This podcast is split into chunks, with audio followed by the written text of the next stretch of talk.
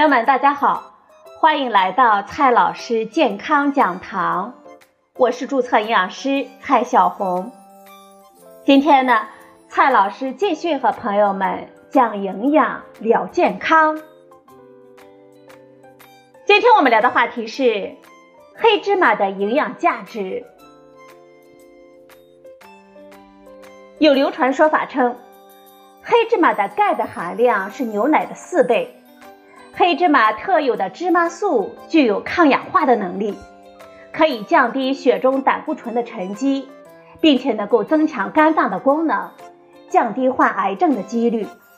那么，黑芝麻到底有什么样的营养价值呢？今天呢，我们就聊这个话题。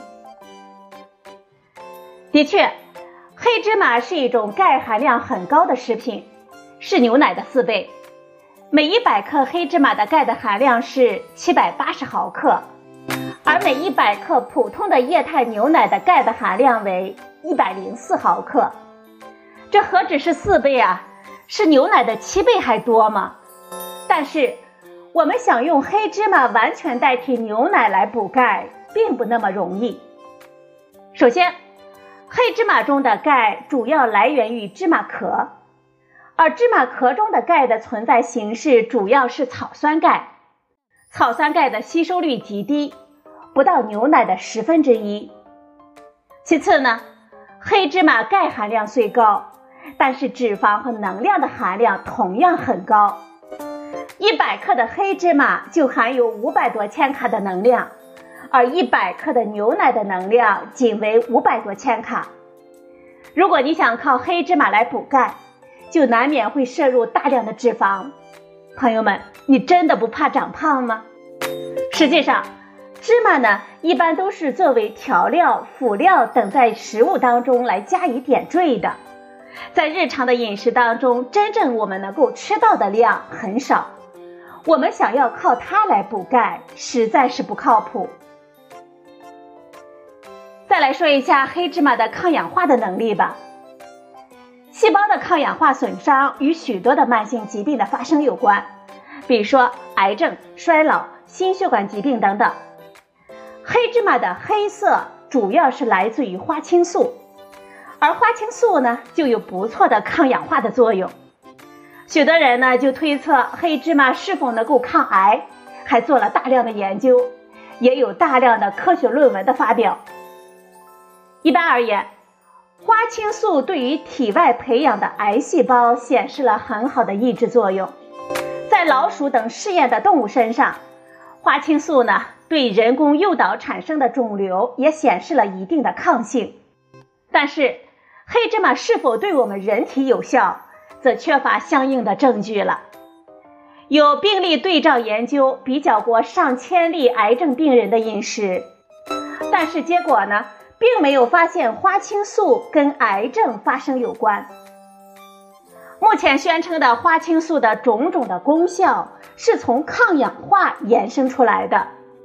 虽然细胞试验和动物试验可以给科学家们一些研究的方向，但是人体的研究呢还没有足够的证据，尚不能得出黑芝麻抗癌的结论。还有说法称呢。黑芝麻当中含有芝麻素，能够降胆固醇、降血压，这是真的吗？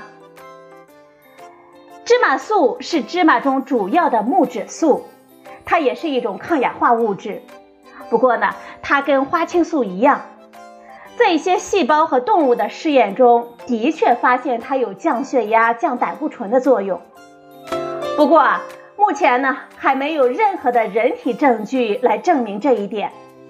所以说黑芝麻能够降血压、降胆固醇还是太早了，而且黑芝麻的脂肪含量高，多吃呢很容易长胖，对我们的血压可没有什么好处呢。还有说法称呢，黑芝麻含有丰富的维生素 E，能够滋润我们的皮肤，补血通便，是养颜驻颜的保养佳品。其实。维生素 E 是一种脂溶性的维生素，也是我们人体内最主要的抗氧化剂之一。不过呢，维生素 E 虽然有很好的抗氧化功能，能够阻止我们自由基的反应，在一些细胞和动物的试验当中，我们也发现了维生素 E 的确有延缓细胞衰老的作用。但是啊，其实吧，目前呢尚没有证据证明我们摄入大量的维生素 E 能够帮助我们延缓皮肤的衰老。靠吃维生素 E 也不能青春永驻。而且，含有维生素 E 的食物啊，可谓是相当的丰富。几乎所有的植物种子都富含维生素 E，特别是含油脂丰富的种子，比如说各种的坚果，以及花生、大豆、淀粉类的豆子和谷培，也都是维生素 E 的良好来源。我们想要获得维生素 E，也不用非得要吃黑芝麻。因为黑芝麻是黑色的，很多人呢就会联想到吃黑芝麻能够让我们的头发变黑、生发。其实，这个只是一个美好的想象了。想靠吃黑芝麻来让我们的头发变黑或者是生发，恐怕呢只会让你长胖了。头发变白或者是掉头发的原因是很复杂的，而且呢大部分都跟基因有很大的关系。而且呢，还会跟很多的疾病、压力有很大的关系。这饮食啊，只是很小的影响因素。况且，我们头发中的黑色素的主要来源呢是黑素细胞。黑素细胞是利用我们体内的酪氨酸转化生成黑色素，而黑芝麻、黑豆中的黑色素主要是一些多酚类的色素，并不能直接转化成我们头发上的色素。如果你是真的掉头发太多，或者是头发变白，这吃啥都只能是个辅助的疗法，千万不要迷信黑芝麻。毕竟呢，黑芝麻中的脂肪可不少，多吃啊，真的会让你长胖。总的来说，黑芝麻还是一种健康的食品，而且它味道香，我们吃一吃还是可以的。但是呢。我们不要过度的迷信它美容养颜、降血压、降胆固醇等健康的功效。